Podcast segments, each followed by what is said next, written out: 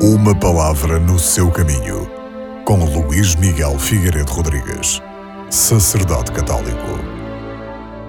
Neste domingo, chamado Domingo de Ramos, aquele domingo que antecede a Páscoa e que dá início a uma semana cheia de celebrações e de forte impacto emocional para nós cristãos, é-nos apresentada na primeira leitura um excerto do livro de Isaías, uma passagem de um dos chamados Cânticos do Servo do Senhor.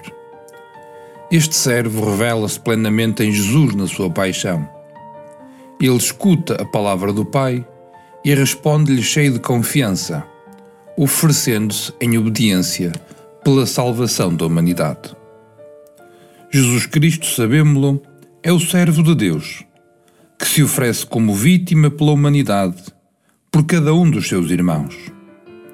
Entregando-se confiadamente à vontade do Pai, Jesus Cristo está seguro de que o Pai o assistirá e não hesita em cumprir a sua missão que o levará à morte. Por isso, na humilhação de Jesus Cristo, Deus faz-nos conhecer a exaltação da sua vontade.